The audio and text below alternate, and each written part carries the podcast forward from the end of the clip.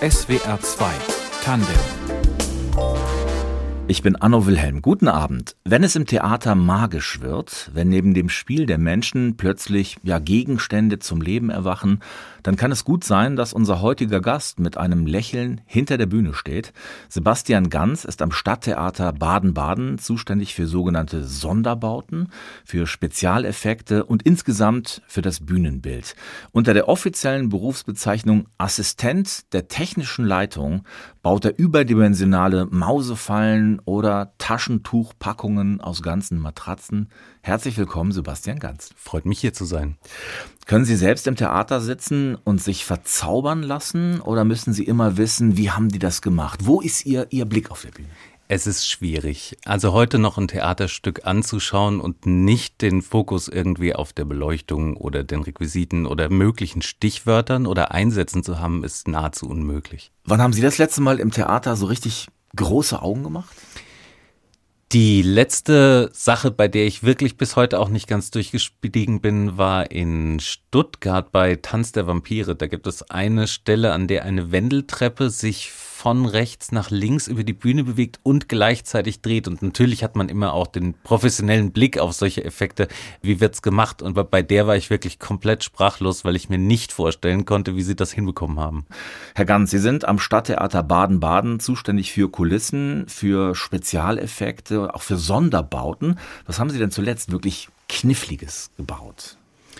Bei der Produktion So eine Luft, die gerade auch noch bei uns läuft, brauchten die Schauspieler vier Grubenhelme auf der Bühne mhm. mit übergroßen Lampen, weil die allerdings heutzutage nicht mehr funktional zu bekommen sind, habe ich dann vier Motorradscheinwerfer an äh, Bauhelme angesetzt also mit, mit Energie, genau, und, und mit Energiepacks versorgt, die die Schauspieler dann auf der Bühne an- und ausschalten können. Und die Dinger fallen doch wahrscheinlich runter, oder? Die ist doch viel zu schwer für so einen Bauhelm. Nein, nee? nein. Ein Motorroller oder Motorradscheinwerfer ist nicht sonderlich schwer. Welche Funktionen hatten die in dem Stück dann? Bei Sonne Luft, was ein Elfriede Jelinek-Text ist, geht es viel um Ökologie und Überlegungen zu unserem Umgang mit der Natur und es versinkt sozusagen ein Haus während des Stückes auf der Bühne und zu dem Zeitpunkt sind wir dann quasi schon unter der Erde angelangt. Das ist alles sehr, sehr abstrakt gedacht. Sie sind seit 15 Jahren am Theater. Was lag denn da bei Ihnen schon auf der Werkbank und stand dann am Ende wirklich auf der Bühne? Tatsächlich so viele Dinge, dass ich mich in regelmäßigen Abständen immer wieder selbst darüber wundere. Es passiert mir nicht selten, dass ich durch den Fundus gehe und Dinge sehe, die ich vor Jahren gebaut habe, aber die mir völlig entfallen sind. Es, es ist einfach, man schaut gar nicht so wahnsinnig oft nach hinten, sondern guckt eigentlich wirklich mehr auf die Aufgabe, die gerade vor einem liegt. So, was man gebaut hat, das hat man eben erledigt. Gibt es denn Stücke in Ihrem Fundus, mit denen Sie ja eine besondere Geschichte verbinden? Es gibt Dinge, die ich sehr, sehr gerne angefertigt habe und die auch manchmal nicht ins Stück gekommen sind. Eines meiner größten, äh, eines meiner schönsten Stücke war ein Horusfalke als Amulett bestehend aus zwei Teilen die, wenn sie zusammengesetzt wurden, in der Mitte einen roten Edelstein zum Leuchten gebracht haben. Das war für das Stück Das Phantom des Louvre. Da es ein relativ aufwendiger Bau war, war ich allerdings erst zur ersten Hauptprobe wirklich damit fertig und hatte es funktional und es hat es dann leider nicht über die Hauptproben ins Endeffektstück geschafft, weil es den Schauspielern zu spät kam. Weil sie damit nicht mehr üben konnten. Dann, richtig. richtig. Es ist ständig im Dunkeln runtergefallen. Sie haben nicht gewusst, wie man es zusammensetzen soll. Ähm, es war einfach zu knifflig und zu spät, um noch sinnvoll eingesetzt werden zu können. Wie funktionierte dieser Falke? Wie, wie sah der aus? Nun, so ein ägyptischer Horusfalke eben, angelehnt an äh, Reliefbildhauerei aus dem äh, alten Ägypten und dann in, äh, aus Kunststoff gefertigt in zwei Hälften und auf der Rückseite mit Kontakten. Einer der Falkenhälften hatte die Batterien, der andere hatte zwei Magnete und das war jeweils miteinander verlötet und wenn dann beide Teile zusammengesetzt wurden, wurde der Stromkreis geschlossen und die Batterien haben die LEDs, die vorne in dem Edelstein saßen, mit Strom versorgt. Na klar, wie das halt funktioniert. Genau, so funktioniert es halt. Und warum war das zu kompliziert für die Schauspieler? Ich glaube nicht, dass es zu kompliziert war. Ich glaube, dass die Konzentration eines Schauspielers während einer Probe am Ende einer Probenzeit und dann auch bei den Vorstellungen sehr, sehr hoch ist und dass so viele Dinge mit reinspielen, dass selbst kleine Banalitäten, die zu spät eingeführt werden, einfach für Verunsicherung sorgen können. Große Schauspielhäuser in Hamburg oder Berlin, die haben große Etats für solche Sonderbauten. Welchen Aufwand können Sie denn betreiben an einem eher kleinen Haus? Verhältnismäßig vieles lässt sich am Theater mit den Mitteln, die wir ohnehin haben, machen und bewerkstelligen. Wir haben immer Restholz, wir haben immer Schrauben, wir haben kleinste, einfachste Mittel. Wir haben einen Requisitenfundus, aus dem sich einzelne Teile verbasteln lassen. Ein altes Telefon kann auseinandergenommen werden oder ein altes Radio, dessen Box ausgebaut wird. Man bedient sich dessen, was man hat. Theater ist schon immer relativ nachhaltig. Was ist Ihre wichtigste Fundgrube? Es soll Kollegen geben, die zum Beispiel in den, in den Landmaschinenhandel gehen, weil sie sich da gut auskennen und da viel finden. Wo finden Sie Material? Sie haben schon gesagt, im Fundus, altes Holz zum Beispiel. Äh, in erster Linie der Fundus, aber ich habe über die Jahre eben auch so eine kleine Sammlung an verschiedensten Materialien, Pröbchen, Resten bei mir selbst im Malersaal aufgehoben, wo ich arbeite. Und ähm, daraus bediene ich mich fröhlich. Gibt es ein Lieblingsmaterial? Mein Lieblingsmaterial ist Heißkleber. Nein, ganz ehrlich. Es ist das, was einem unter Umständen in den letzten Minuten, bevor irgendwas in die Hose gehen kann, noch den Hintern rettet. Man kann ganz schnell damit noch Kleinigkeiten äh, auf der Bühne auch so befestigen, dass sie vielleicht noch für eine Vorstellung halten. Heißkleber hat mir schon oft den Hals gerettet. Ich bin ein äh, eher ungeschickter Benutzer von Heißkleber und habe immer so kleine Brandblasen vorn auf den Fingerspitzen, wenn ich ihn nutze. Geht Ihnen das auch so? Requisiteure zeigen sich gegenseitig ihre Heißklebebrandnarben wie Andenken an große Schlachten. Wie wichtig ist denn ein Talent zur Improvisation? Maßgeblich. Also die Vorstellung, die der Bühnenbildner und der Regisseur an einen herantragen, dann in die Wirklichkeit umzusetzen, verlangt erstmal im Prinzip eine kleine Experimentierphase, die aber in erster Linie alleine schon im Kopf passiert. Und dann muss man eben quasi versuchen, das, was man sich ausgedacht hat, irgendwie in die Realität umzusetzen. Gibt es eine Improvisation, an die Sie zurückdenken, wo Sie denken, oh, da habe ich eine Kurve auf besondere Weise gekriegt noch?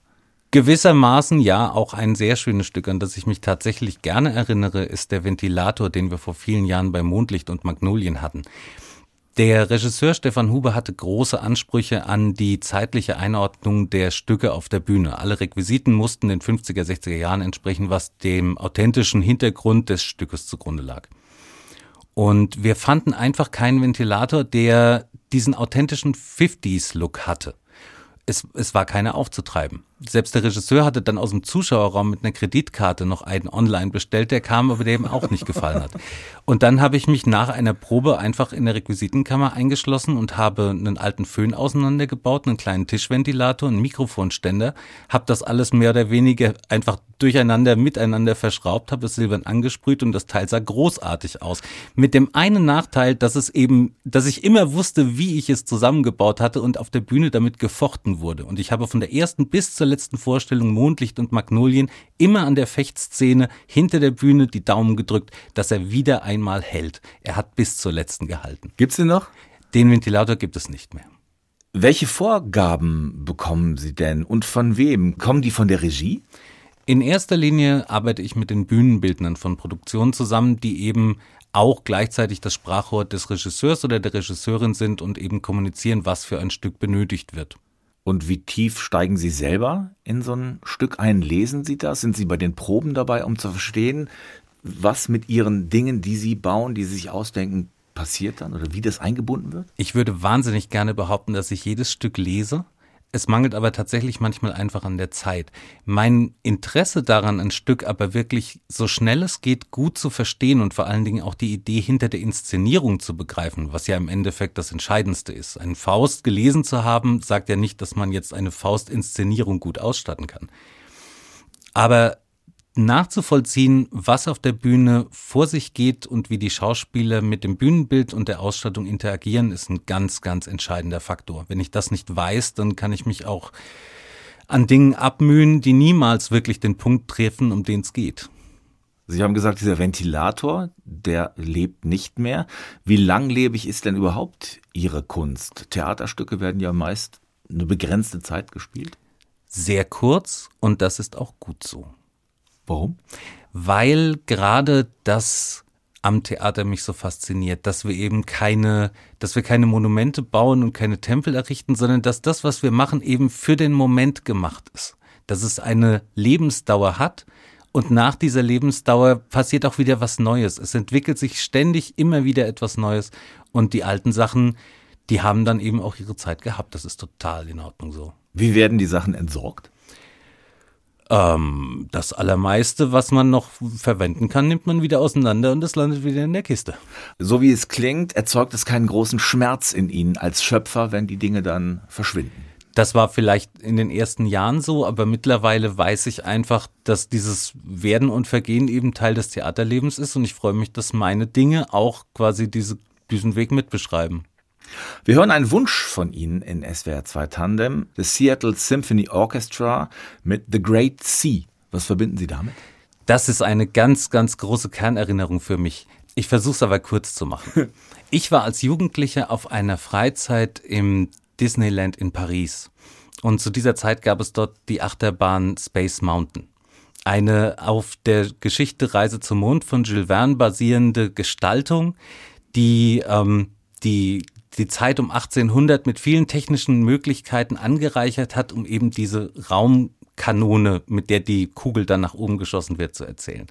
Ich weiß nicht mehr ganz genau, wie viel es war, aber ich habe knapp unter 60 Mal an diesem Tag diese eine Achterbahn benutzt, okay. immer wieder verlassen und wieder betreten, ohne Unterbrechung. Eigentlich fast den ganzen Tag. Mir ist erst Jahre später klar geworden, dass die Achterbahn natürlich auch ihren Teil dazu beigetragen hat und das Interieur und das Dekor mich fasziniert haben.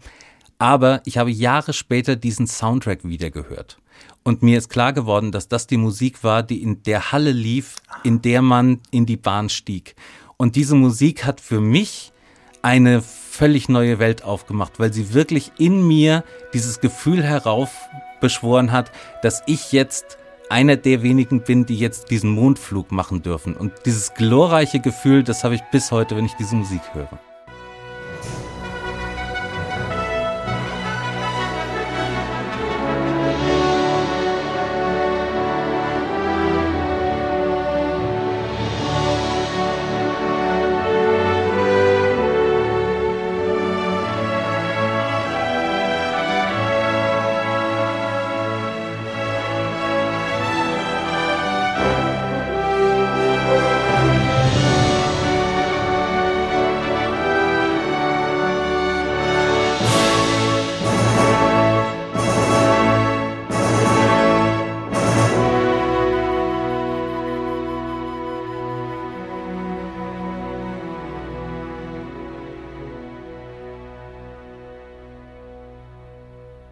Die Welten, die Sebastian Ganz entwirft, unser Gast in SWR 2 Tandem, die müssen auf eine Theaterbühne passen. Sebastian Ganz ist am Stadttheater Baden-Baden verantwortlich für Sonderbauten, für Spezialeffekte und auch für das klassische Bühnenbild.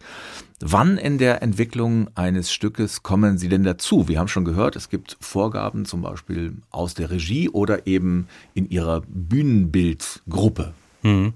Das hängt ganz davon ab, wie die Anforderungen sind. Es gibt Stücke, die sind sehr, sehr aufwendig und da bin ich dann schon auch in der Zeit der Konzeption vielleicht sogar schon mit einbezogen. Und bei anderen Stücken, die nur wenig oder fast nichts von mir verlangen, komme ich dann erst ab der Bauprobe rein. Das ist der erste Termin eines Inszenierungsteams bei uns im Theater. Sie haben jetzt ein Stück in Planung am Theater in Baden-Baden. Da werden Sie mit allem, was Sie haben, gefordert sein. Ein englisches Stück. Mhm. Ja, das heißt äh, Mord auf Schloss Haversham oder der englische Originaltitel The Play That Goes Wrong. Und das ist tatsächlich so ein Feuerwerk aus Spezialeffekten. Es ist auch dafür bekannt, dass es diese ganzen Tricks und Gimmicks auf der Bühne eben so konsequent durchzieht. Die entwickeln sie alle dann und passen sie aufs Theater Baden-Baden an. Das ist ein Stück, das viel gespielt wird auf der Welt. Ja, ähm, es ist verhältnismäßig populär und es hat eben diesen Charme, dass man es so, ich vergleiche es immer ein bisschen mit Dinner for One, dass es eben überall, wo man es sieht, über die gleichen oder ähnlichen Trickelemente verfügt. Und das ist halt eine schöne Herausforderung, dass jetzt wir die Aufgabe haben, das mal bei uns auf der Bühne umzusetzen. Also müssen Dinge kaputt gehen? Ja, Dinge müssen kaputt gehen, Dinge müssen auseinanderfallen, Dinge müssen scheitern. Das ganze Stück beschäftigt sich eigentlich nur mit Scheitern, aber so, dass wir sie eben für die nächste Vorstellung wieder so herstellen können, dass wenn der Vorhang sich das nächste Mal öffnet, niemand einen Verdacht schöpft, was ihn in den nächsten anderthalb oder zwei Stunden erwartet. Wie oft sagen Sie in Ihrem Beruf, das geht nicht? Ich sage es niemals mit einem Punkt. Ich sage es immer mit einem Komma, weil ich immer versuche zu sagen, das geht nicht, aber ich habe folgenden Vorschlag für euch. Es ist immer ein Aushandeln von Kompromissen, was ist budgetär möglich, was können wir realisieren, wofür haben wir die technischen Mittel. Und ich arbeite wirklich ganz, ganz intensiv immer daran, dass es eine gute Lösung gibt, mit der am Schluss alle Beteiligten einverstanden sein können, auch wenn die Originallösung es vielleicht nicht bei uns auf die Bühne geschafft hat. Neben den Sonderbauten, über die wir schon gesprochen haben, sind auch Spezialeffekte eine ihrer anderen Disziplinen. Da denkt man erstmal an Hollywood, an, an Film. Was sind das denn für Spezialeffekte dann am Theater bei Ihnen? Also ich habe bei uns auch die Funktion des Waffenmeisters und mhm. kümmere mich in dieser Funktion eben sowohl um die Verwaltung des Waffenfundes, aber auch eben um Pyrotechnik. Und dann konkret auf der Bühne, wie sieht so ein Spezialeffekt dann zum Beispiel aus? Ein Schuss die Schüsse sind der Klassiker, äh, meistens abgegeben aus tatsächlichen Schreckschussrevolvern, die wir bei uns im Theater eben führen dürfen auf der Bühne bei Vorstellungen. Aber es gibt auch so ganz mondäne Dinge wie, wie brennt ein Grill möglichst schnell, möglichst hoch und lässt sich danach aber auch von den Schauspielern auf der Bühne wieder gleich löschen. Oder bei äh, eben schon genanntem Sonne-Luft fällt ein Strommast auf die Bühne und es kommt eben zu einer elektrischen Explosion. Solche Dinge baut man dann eben auch ein. Wie geht das mit dem Grill? Der mhm. Feuermelder darf ja nicht angehen.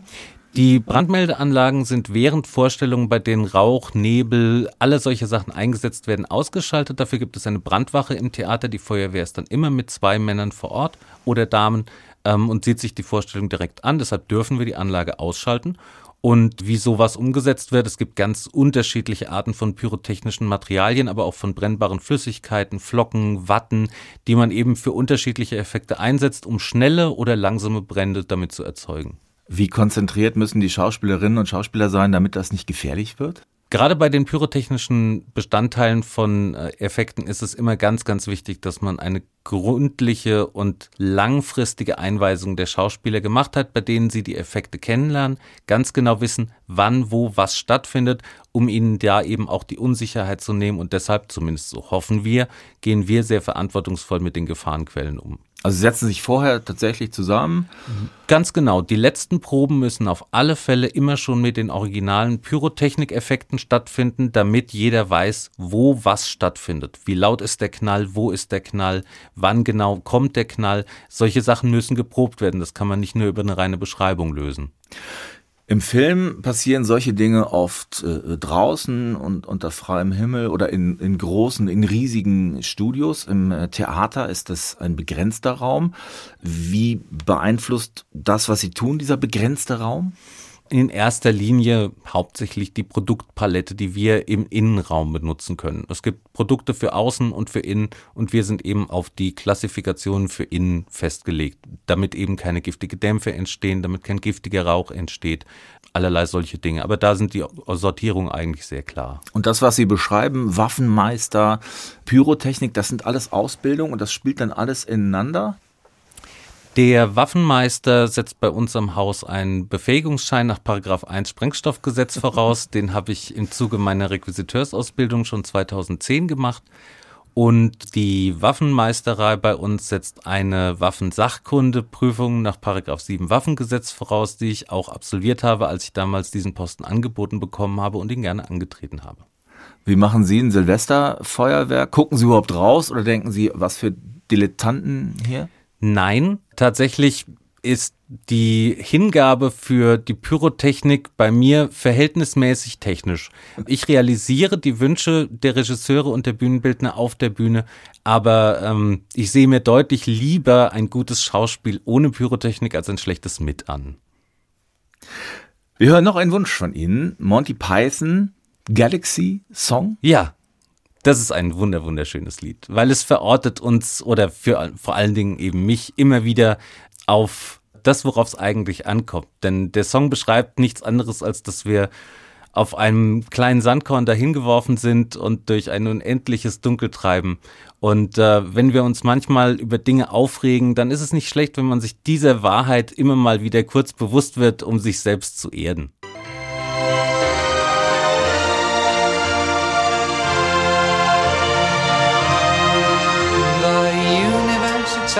On expanding and expanding in all of the directions it can whiz. As fast as it can go, at the speed of light, you know. 12 million miles a minute, and that's the fastest speed there is. So remember when you're feeling very small and insecure, how amazingly unlikely is your birth.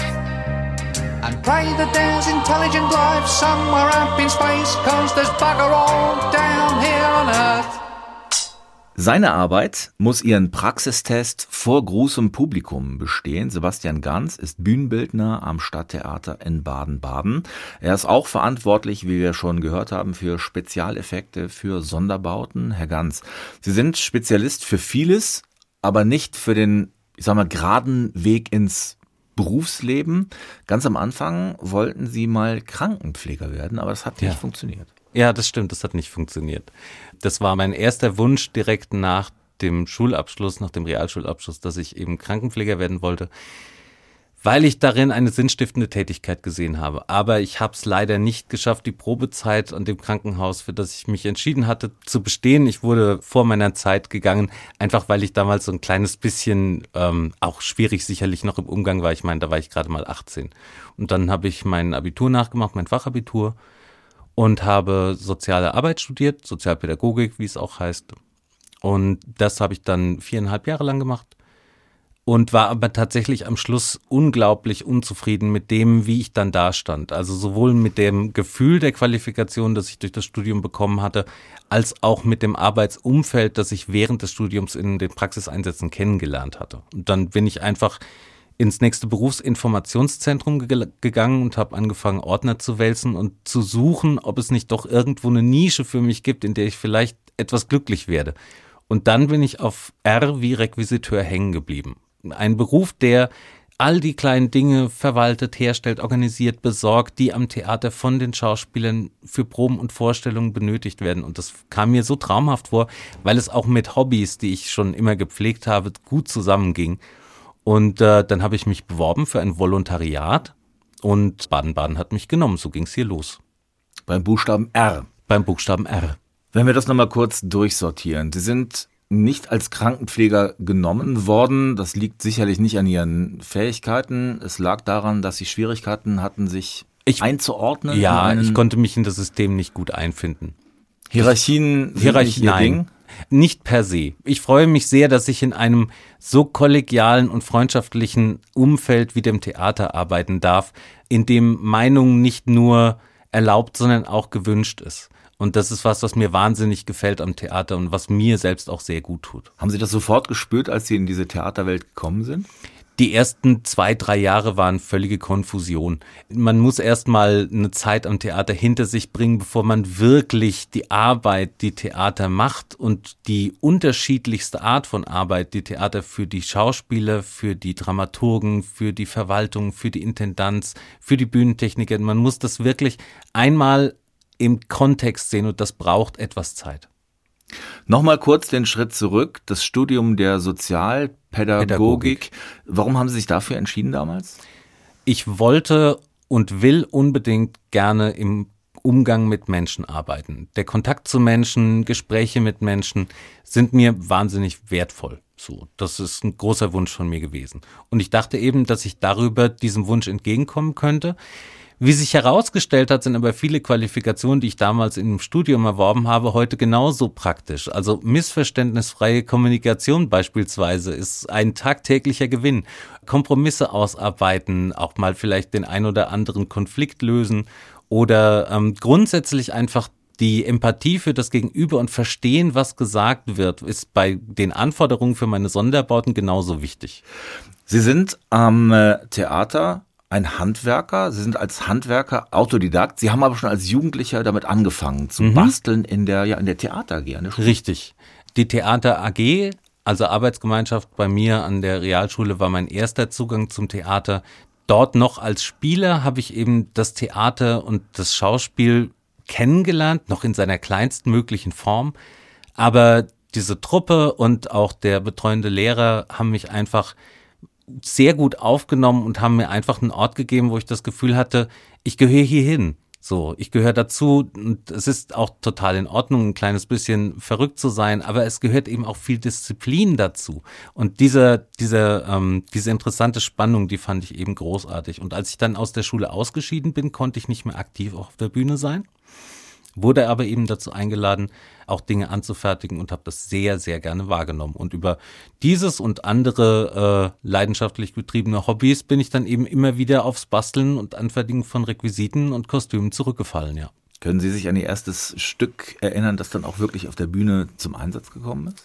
Das allererste Stück, es ist tatsächlich jetzt nur noch das Theater Baden-Baden Stück übrig. Es hat alle anderen vertrieben. Es war der Taktstock aus Manche mögen's heiß, Sugar.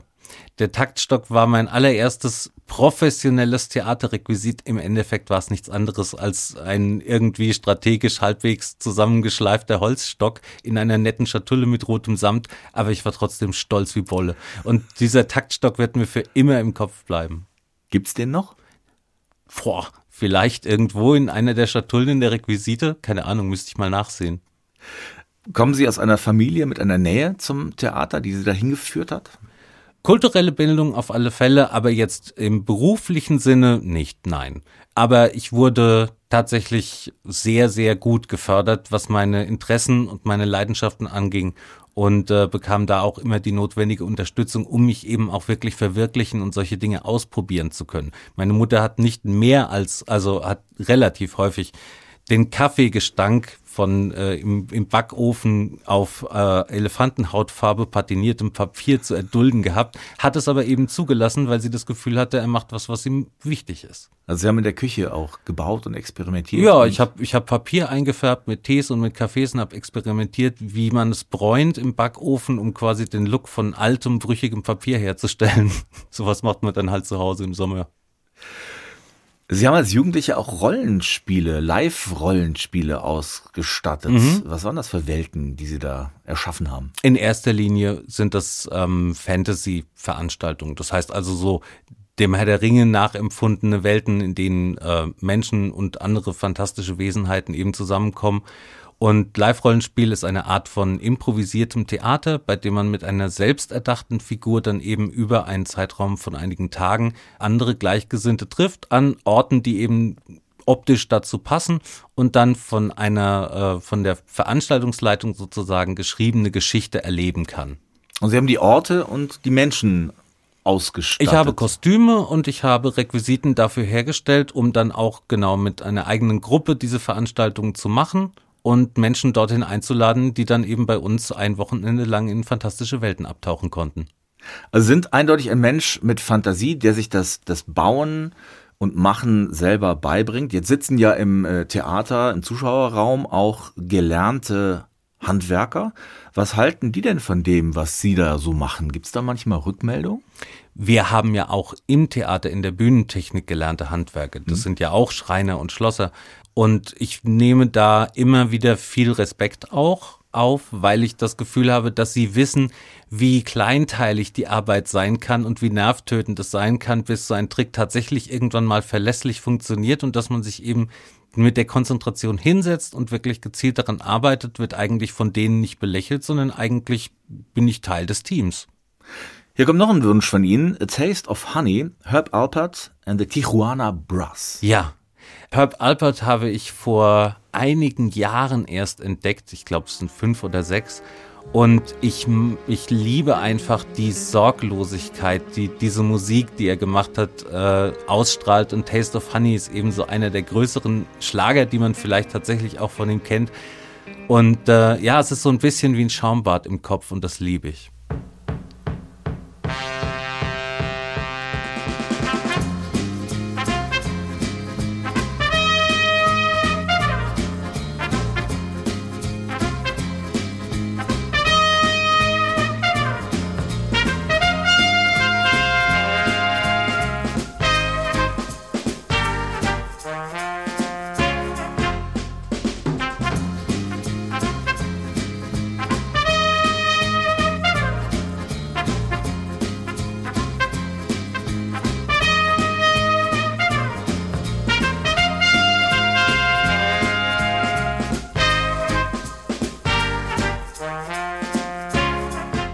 Manchmal sind es eine Holzplatte und ein Eimer weiße Farbe, die die volle Aufmerksamkeit von Sebastian Ganz brauchen, unserem Gast in SWR 2 Tandem.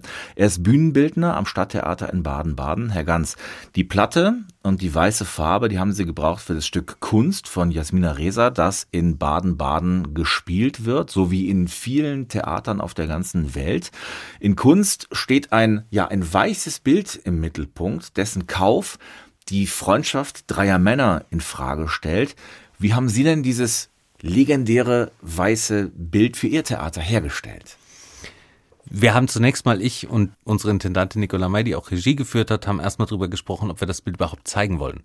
Man hätte natürlich auch die Möglichkeit, einfach die Rückseite eines Bildes auf einer Staffelei zu benutzen und das Bild quasi die ganze Zeit über nur in der Fantasie der, der Zuschauer existieren zu lassen. Aber wir haben uns dann gedacht, nee, nee, wir müssen es schon irgendwie verbildlichen. Es passiert auch einfach so viel damit. Diese Rückwand, die, die trägt's nicht. Und dann habe ich eben die Beschreibung des Bildes, so gut es eben ging, aus dem Text versucht, in ein wirkliches Objekt umzusetzen. Hab mir eine Sperrholzplatte, so wird es im Text beschrieben, in annähernd den Maßen, die im Text beschrieben werden. Unseres ist ein kleines bisschen kleiner, weil es besser zu handeln ist für die Schauspieler. Und die habe ich dann mit Regenbogenfarben bemalt.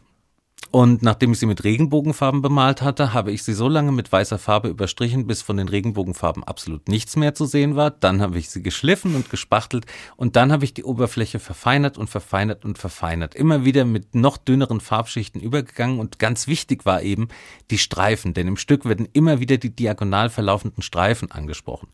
Und deshalb habe ich einfach beim, äh, beim Streichen des Bildes immer nur in ganz genau einer Linie den Pinsel geführt, von einer bis zur anderen Seite. Ich habe nicht abgesetzt, ich habe nicht gemischt. Alle Pinselstriche auf dem Bild sind ganz genau in dieselbe Richtung gezogen. Und das hat relativ viel Mühe und Arbeit gemacht. Und dann war er endlich fertig und der sah sehr, sehr gut aus.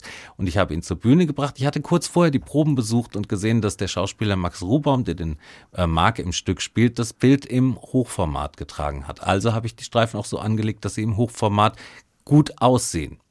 Als ich dann die erste Bühnenprobe mit dem Andrios, so heißt das Kunstwerk oder der Künstler vielmehr gesehen habe, habe ich bemerkt, dass er jetzt gewechselt hat. Er trägt es jetzt im Querformat und dabei sind sie auch geblieben. Und ich und Frau Nicola May haben uns dann eben angeschaut und sind zu der Überzeugung gekommen, dass ich das Bild nochmal machen muss, weil die Streifen Oh. die weißen Streifen auf dem weißen Bild jetzt in die falsche Richtung. Es war absolut die richtige Entscheidung. Es war absolut die richtige Entscheidung, das Bild nochmal zu machen, weil die Streifen, die man nahezu nicht sehen kann, waren in die falsche Richtung.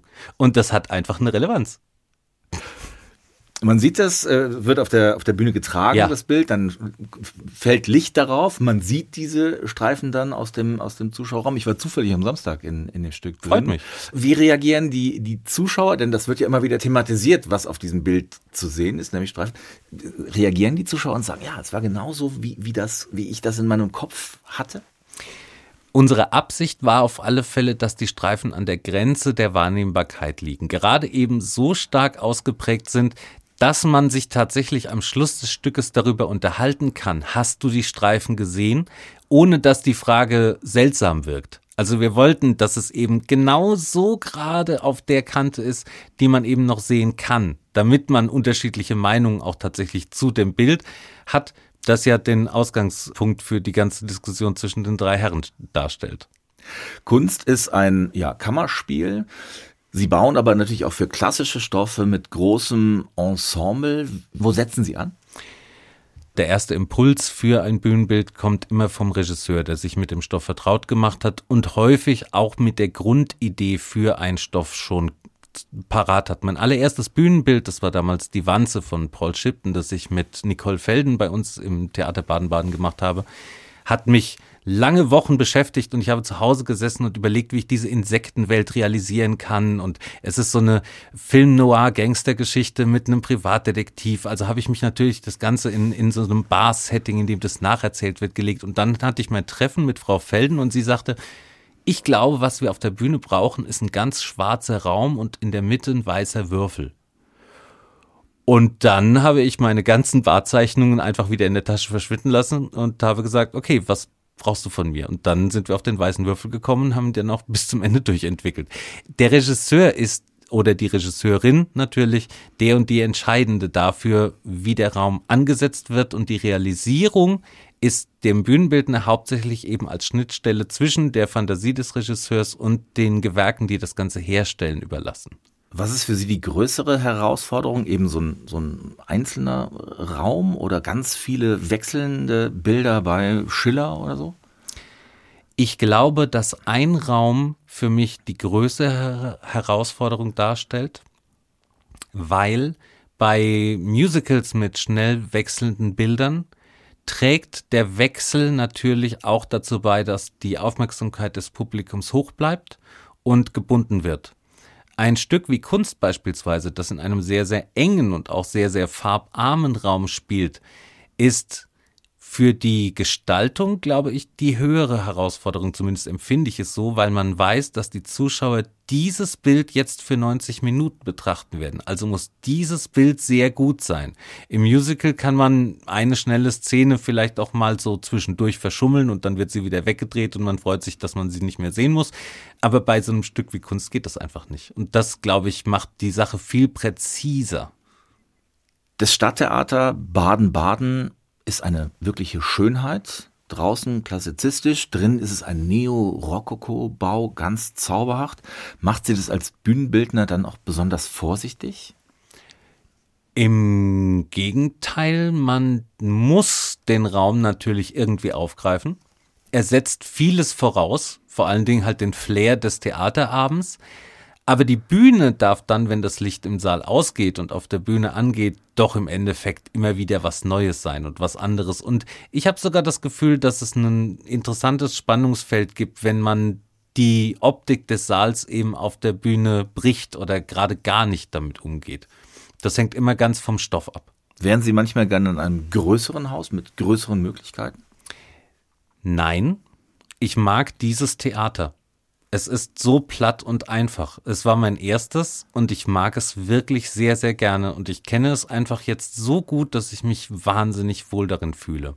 Ich habe keine Wünsche nach größeren Sachen mal was so in der Off-Szene zu machen. Ich arbeite ab und zu mit einem Theaterverein in Karlsruhe, bei dem äh, die Arbeit mit Jugendlichen, vor allen Dingen Stadtteilarbeit im Vordergrund steht.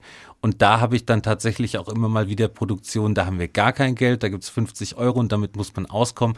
Das ist so die andere Seite des Spektrums, die mir Spaß macht. Aber die Obergrenze ist für mich sehr, sehr gerne im Baden-Badener Theater gezogen.